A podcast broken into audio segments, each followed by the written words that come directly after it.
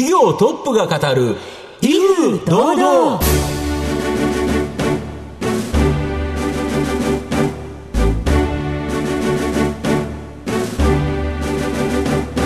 毎度相場の福の神こと藤本信之です。アシスタントの飯村美希ですこの番組は巷で話題の気になる企業トップをお招きして番組の指揮者的役割である藤本信之さんが独特のタクトさばきでゲストの人となりを楽しく奏でて紹介していく企業情報番組です。今週もどうぞよろしくお願いいたします。今回も素敵なゲストをお招きしてお送りいたします。どうぞ最後までお楽しみください。この番組は企業の情報システムのお困りごとをアウトソーシングで解決する IT サービスのトップランナーパシフィックネットの提供でお送りします。企業トップが語る威風堂々。それでは本日のゲストをご紹介します。証券コード9252東証グロース上場。株式会社ラストワンマイル代表取締役社長渡辺誠さんにお越しいただいています。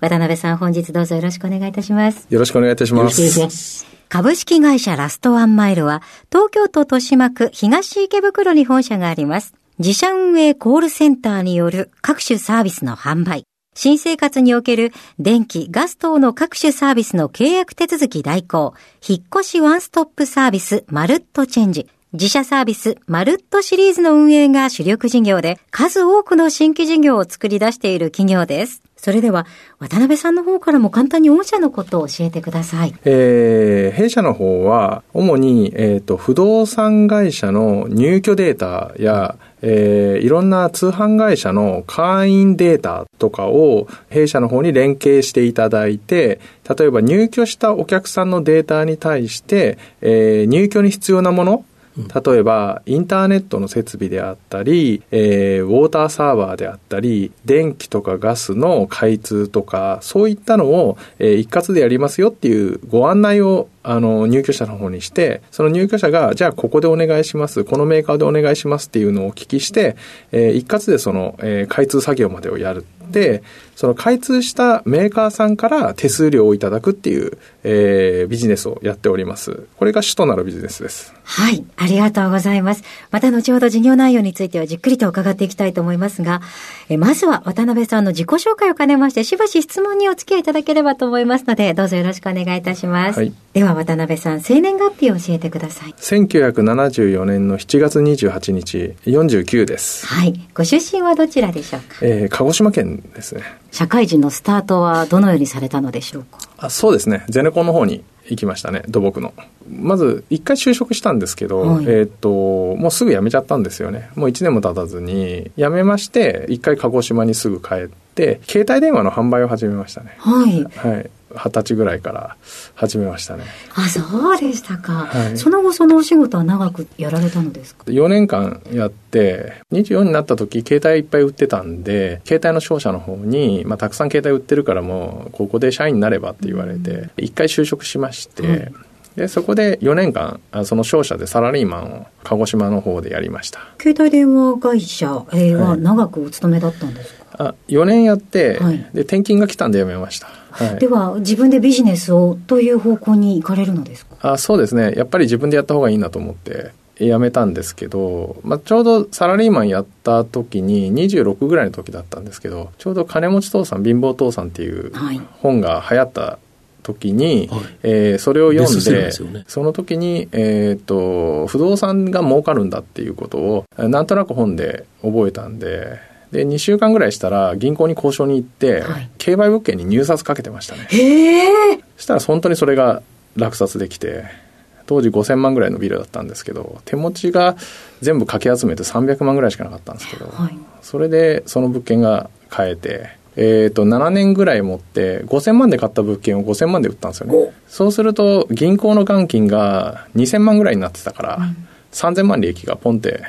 出るんでまあ不動産っていうのは1億で買って1億で売ったとしても利益が結構出るもんだっていうことが理解できてそれで不動産をいくつかその後所有したっていう買ったっていう。不動産だけど利益全然出なくて資産が増えるっていう形なので生活費が稼げないからサラリーマン辞めた後はしばらく苦しい時期、まあ、そこで漬物の卸とか海藻の卸とか、えー、そういうのをやってましたね。そして現在このラストワンマイルにご縁ができるということなんですけれども、うん、ご経緯というのは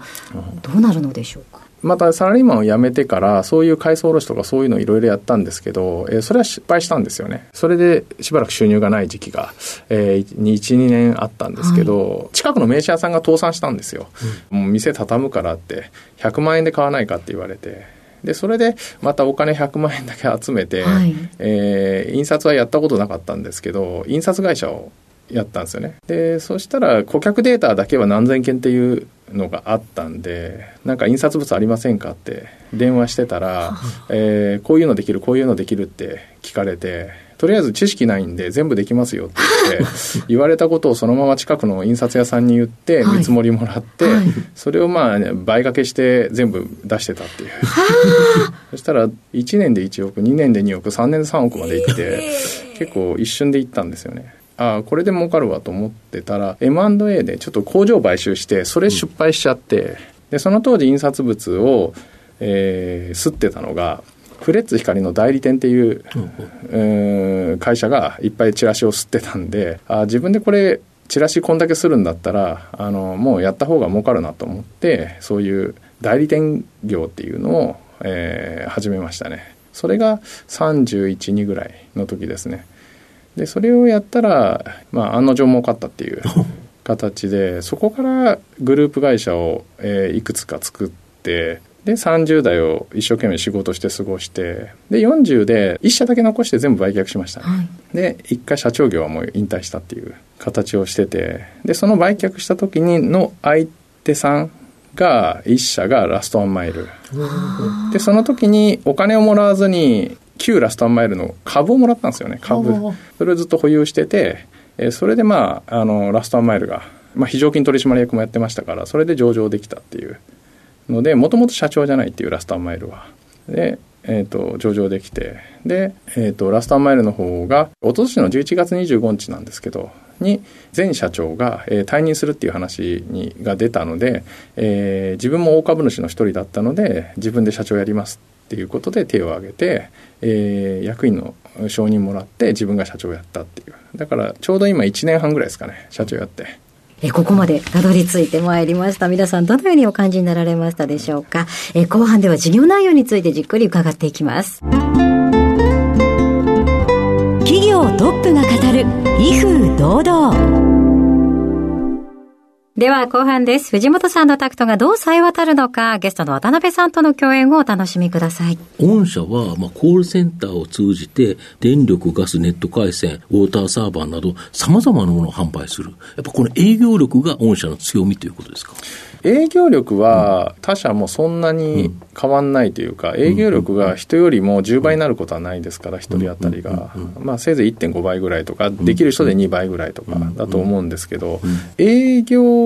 した際に、お客様が制約できる確率の高いデータの抽出方法が一つはノウハウって感じ。なるほど。例えば入居データであれば、入居して、じゃあインターネット引きたいっていう人は、まあみんな引きたいんでしょうけど、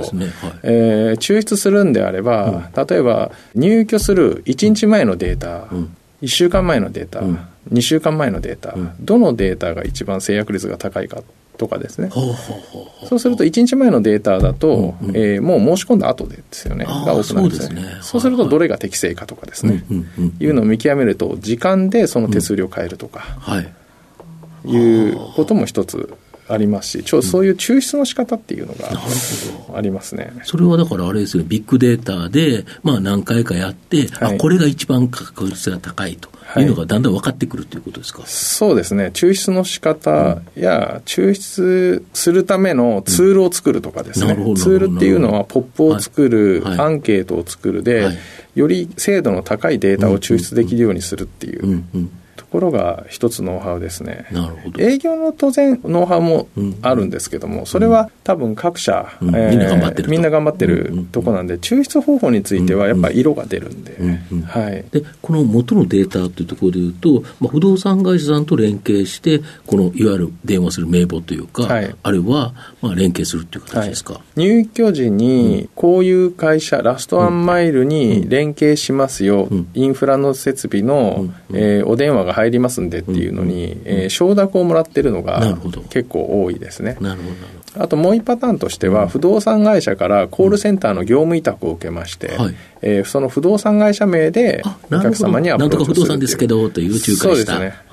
業務委託でもらって、でそういう形のアプローチ。ああともう一個あるのはポップですね、はい。えーいろんな看板やポップをはい。いろんなところに設置してそこから勝手にインバウンドで入ってくるっていう。形のもの。あとはウェブで直接獲得するものとか、うんあと自社サービスのマルットシリーズ、はい。これ、さまざまなマルットがあるみたいなんですけど、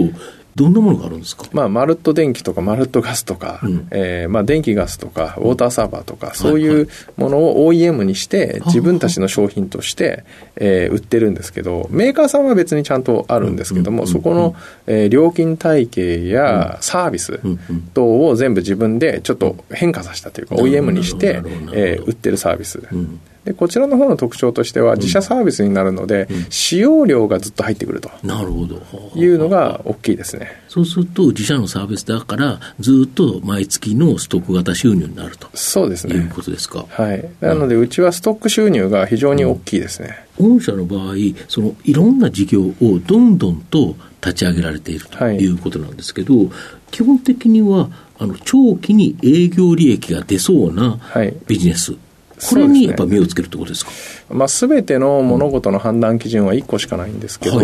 い。MA するにしても、事業立ち上げるにしても、はい。社内で何かを買うっていう行動うんうんでも、うん。ゴミ箱を置く位置でもそうですけど、うんうん長期に営業利益が出るのは、どっちかっていう判断基準だけで判断するっていう、その長期っていうのうんうがん。会社によっても変わるし、うん商材によっても変わってくる。うんうんって感じなので、えー長期をどのぐらいで見るかっていうのは、そういう商材ごと、いろいろビジネスモデルで変わってきますが、うん。そういう判断基準うんしかないです。あ逆に言うと判断基準がきちっとしてるから、はい。ぶれなくて買えるっていう感じですか？例えば鉛筆を買うにしても、じゃあ50円の鉛筆と100円の鉛筆があったら、うん。うんえーどっちを買いますかと、うん。長期の営業利益でうん。見た場合は、例えば50円だと、うん。短期的には50円のうん。経費が浮くっていう見え方もありますけど、100円の場合は、じゃあそれが、え2年持つとかですね、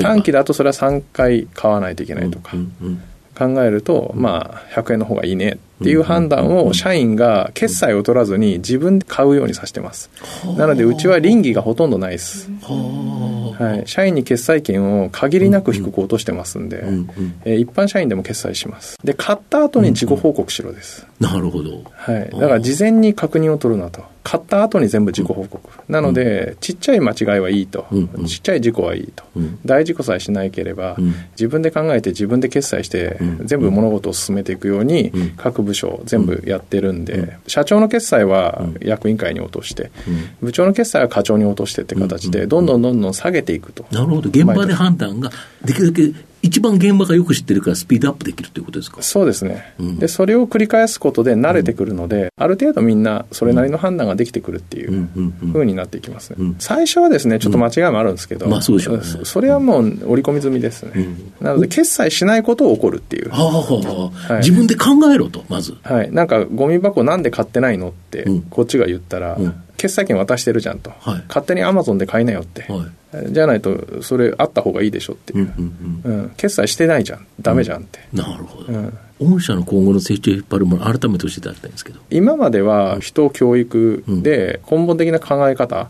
を、えー変えてきたっていうので、えー作ってきたんですけどここから先はそれがもう出来上がってきたんで、なるほど。突き詰めたらはい。どこまで利益出して、うん。えー社員各自が所得じゃなくて資産を取れるかっていうところに念頭を化していくことでうん。そこに向かって走り始めるっていうことがあるので、えー自分の資産がどのぐらい増えるかっていうことを社員の頭にちゃんと毎日念頭に置かせるっていうこと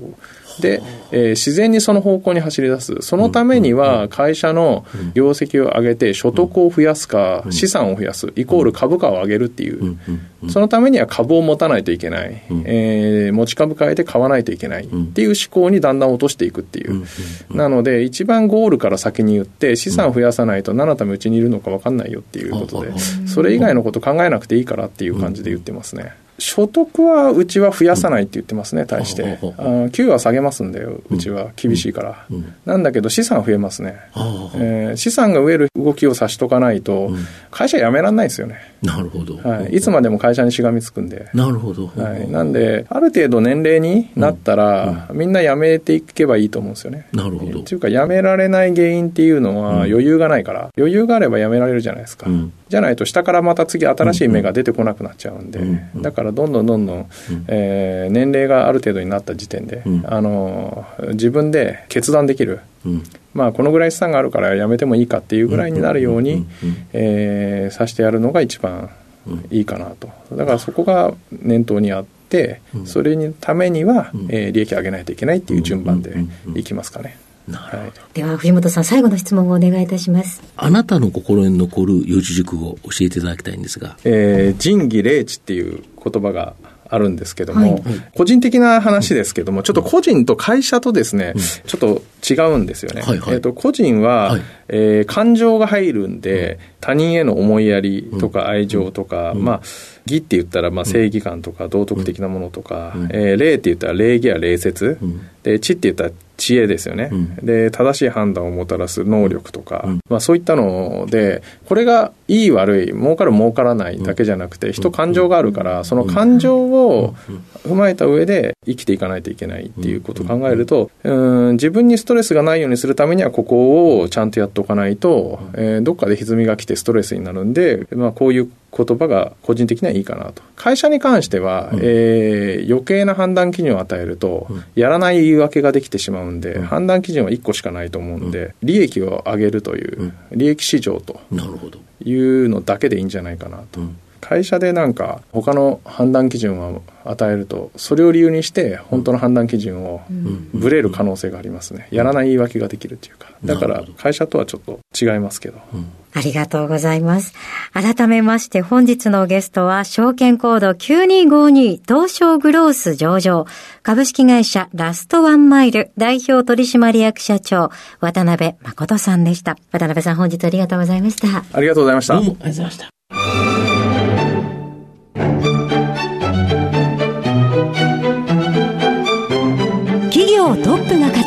威風堂々。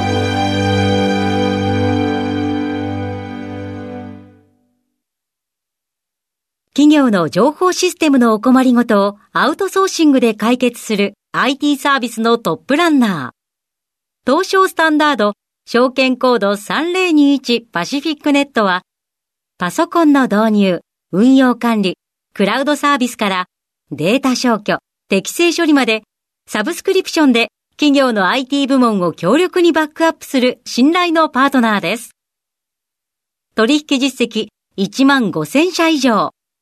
東証スタンダード、証券コード3021パシフィックネットにご注目ください。お送りしてきました企業トップが語る威風堂々そろそろお別れのお時間です。今日のゲストは株式会社ラストワンマイル代表取締役社長渡辺誠さんでした。そして渡辺さんの選ばれました四字熟語は仁義礼智でございました。それではここまでのお相手は藤本信之と飯村美樹でお送りしました。次回のこの時間まで。ほなさいなら。この番組は